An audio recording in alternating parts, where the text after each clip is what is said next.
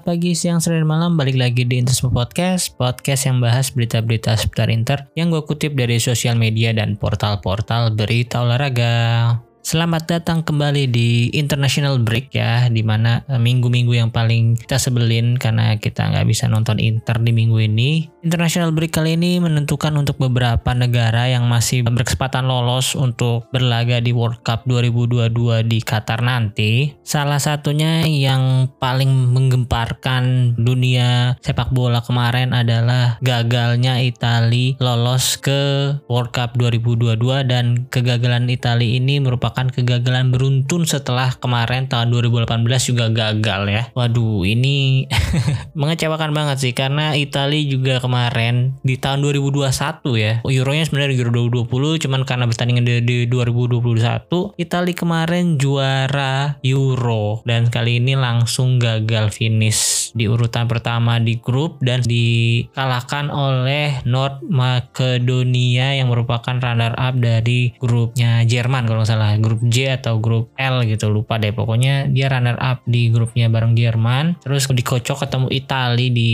kualifikasi di playoff ini. Sayangnya Italia walaupun bermain di Palermo di home-nya lah ya harus kalah 1-0 dari gol. Aduh pemainnya gue juga susah nyebutinnya nggak tahu tuh siapa. Depannya T ya pokoknya gitu deh. Itu di menit 90 plus 2 injury time berdarah bro jujur aja kalau menurut gua sih squad Italia kini tuh nggak jelek loh. Bagus. E, banyak pemain yang udah mateng gitu yang udah di usia-usia golden age ya kayak Verratti, Jorginho, Ciro Immobile terus siapa lagi ya yang udah mateng gitu. Berardi. Berardi itu juga 25 ke atas 26 atau 27 bahkan ya. Itu tuh lagi di usia matang-matang dan mereka udah berpengalaman udah bagus gitu. Oh ya satu lagi Lorenzo Insigne Insigne aduh. Gara-gara dia mau main di MLS nih aduh.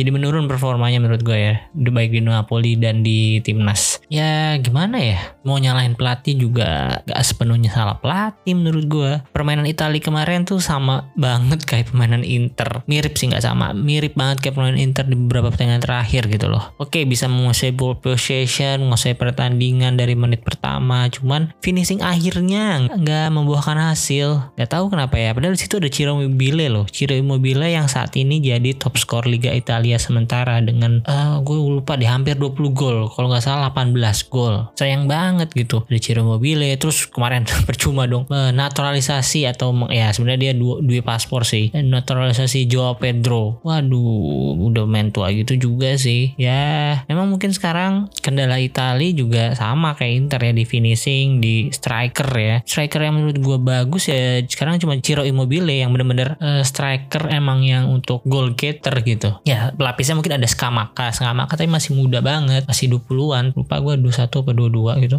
Terus pelapisnya juga ada Raspadori. Raspadori juga bukan tipe yang goal getter gitu. Dia lebih ke SS gitu.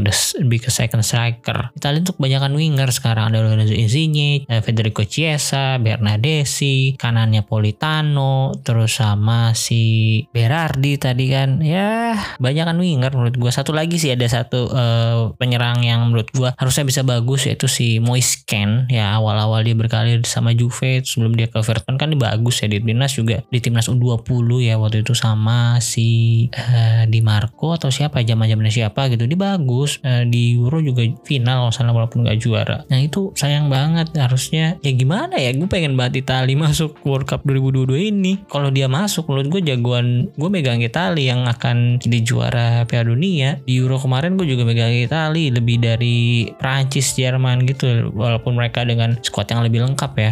Gue Itali harusnya squadnya sih bisa bersaing menurut gue di tengahnya juga bagus-bagus ada Jorginho Verratti Barella Sensi pelapisnya. Aduh ini juga Sensi kasihan banget ya Sensi ini pindah ke Sampdoria untuk mendapatkan waktu bermain agar bisa dipilih Mancini kalau nanti Italia lolos ke Piala Dunia.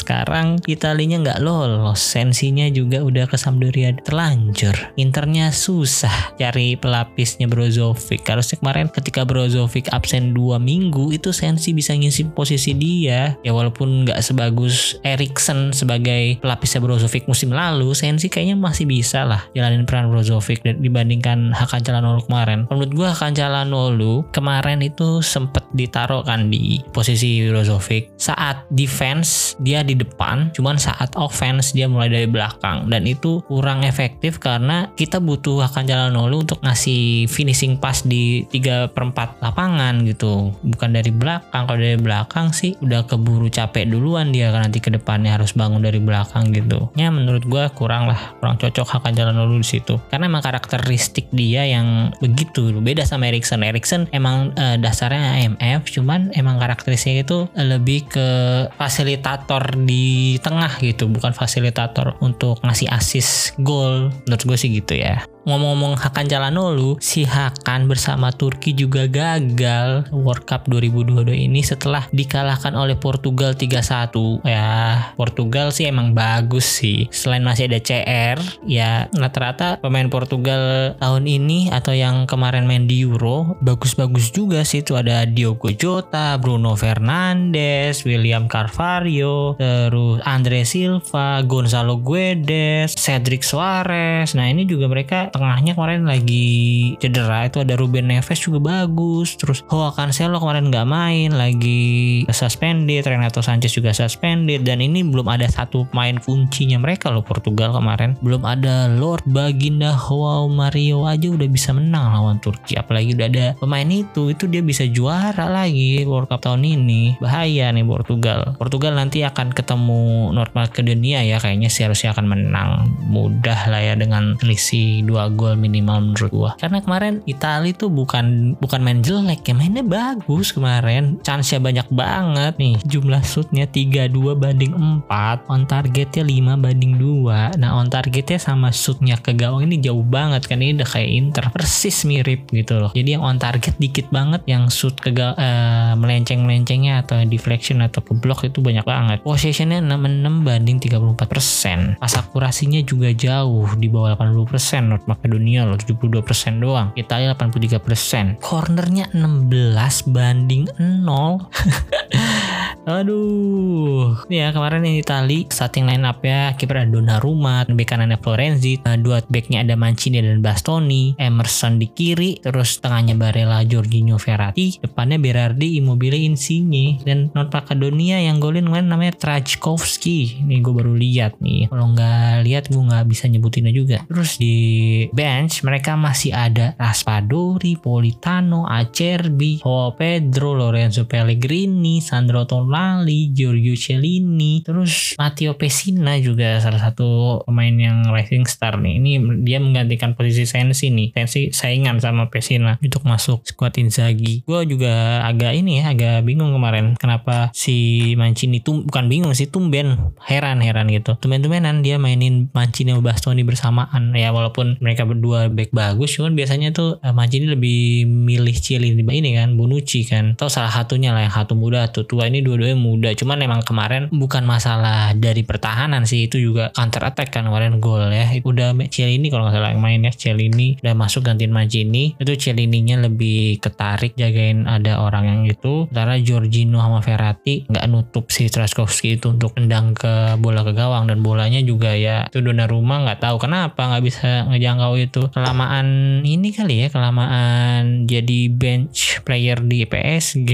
jadi ya touchnya berkurang kurang gitu. Oke, setelah ngomongin Itali sama Turki, mungkin mereka berdua, eh bukan berdua sih, banyak main Italia yang di Inter ya. Ya mereka menambah daftar pemain Inter yang gagal lolos ke World Cup 2022 yang akan bermain kalau nggak salah, ya pokoknya habis liga liga liga top tuh selesai bulan September atau Oktober gitu akan berlangsung. Coba kita lihat dulu deh biar pastinya. Nah, November 21 tanggal tahun 2022 akan dijadwalkannya ya. Sejauh ini masih on schedule, semoga nggak akan dimundurin lagi ke tahun 2023. Amin. Nggak ada virus-virus varian baru lagi. Amin. Semoga kita bisa nonton apa nih World Cup ini dengan tenang. Tuh nggak ada kayak kemarin waktu Euro kan sempet ada kasus naik lagi kan tuh ya. Waktu itu kasus naik lagi di Eropa sama di Indonesia juga lagi rame-ramenya Delta pertengahan Mei Juni ya Juni ya gitulah naik lagi kasusnya gue nggak tahu gara-gara Euro atau gara-gara apa. Ya cuman semoga di World Cup ini bisa ada penonton dengan ya mendekati normal dan nggak ada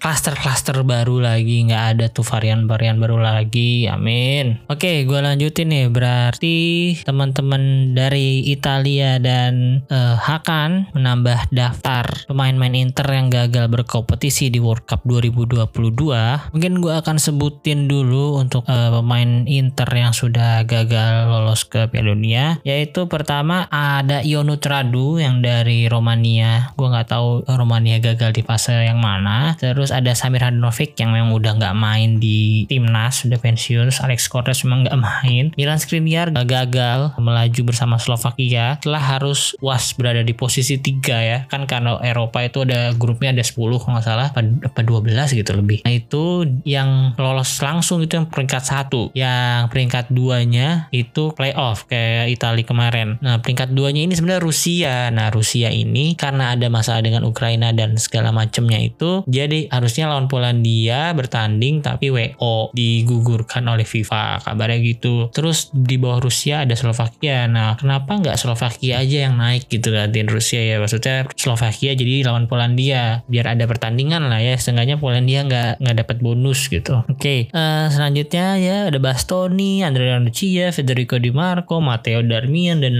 Ambisio Nicolo Barella Gagliardini. Nah itu siapa lagi yang main Italia itu pokoknya itu mereka nggak lolos ke Piala Dunia. Sebenarnya kalau menurut gue sih kalau lolos yang main Inter yang berkemungkinan akan dibawa Mancini sih hmm Barella Bastoni pastinya dan satu lagi mungkin Federico Di Marco. Sebenarnya Matteo Darmian tuh kalau melihat dari penampilannya musim lalu tuh dia layak banget dipanggil ke timnas lagi sih untuk ngisi posisi kanan yang masih kehilangan sosok Pinazzolo di kiri ya ya kanannya juga belum bagus-bagus amat ya sejauh ini sih Calabria, Florenzi sama Di Lorenzo itu masih ya Darmian masih bisa bersaing lah dengan mereka menurut gua. Terus untuk selanjutnya ada Alexander Kolarov yang emang udah pensiun karena sebenarnya Serbia ini lol, udah lolos ya ke Piala Dunia. Selanjutnya Hakan Calhanoglu yang tadi gue sebutin kalah dari Portugal dengan skor 3-1. Natias Vecino kemarin uh, akhirnya setelah pertandingan kemarin gue lupa lawan siapa dia lolos. Satu lagi Edin Zeko yang gagal lolos juga bersama Bosnia dan Herzegovina. Nah untuk Kaisedo gue nggak tahu dia dia tuh timnas Ekuador ya. Harusnya Ekuador itu udah lolos sama Uruguay. Jadi posisi 3 atau 4 hanya memperebutkan posisi itu lah. Cuman gue nggak tahu dia main di timnas atau enggak nih si Felipe Caicedo. Terus selanjutnya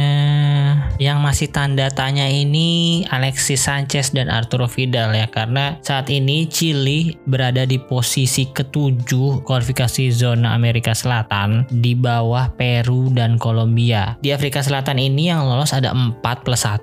4 itu langsung lolos yaitu sekarang udah ada Brazil, Argentina, Ekuador dan Uruguay yang udah pasti tidak akan berubah posisinya kecuali Ekuador dan Uruguay yang uh, akan memperutkan posisi 3 terus di bawahnya ada posisi 5 yaitu Peru nah yang posisi 5 ini akan masuk playoff lagi akan bertanding dengan uh, zone intercontinental interfederation lah gitu kalau nggak salah nih may only advance to interconfederation playoff nah gitulah pokoknya keterangannya nah yang bisa memperutkan posisi ini ada tiga yaitu Peru sendiri tadi terus Kolombia dan Chile Peru poinnya 21 Kolombia poinnya 20 Chile poinnya 19 kalau Chile mau lolos Chile harus menang dan Kolombia serta Peru itu harus kalah. Kalau Peru seri eh, poinnya sama sama-sama 22. Cuman gue nggak tahu head to head mereka gimana. Ya pokoknya ya gitu deh kalau mau lolos langsung tanpa hitung-hitungan si Peru dan Kolombia harus kalah. Chili juga harus menang. Kalau misalnya ya syukur-syukur bisa dengan skor gede. Jadi kalau misalnya head to headnya sama kayak Peru dihitung hmm, goal difference-nya. Nah ini mission hmm, setengah impossible juga sih. Kemungkinannya ya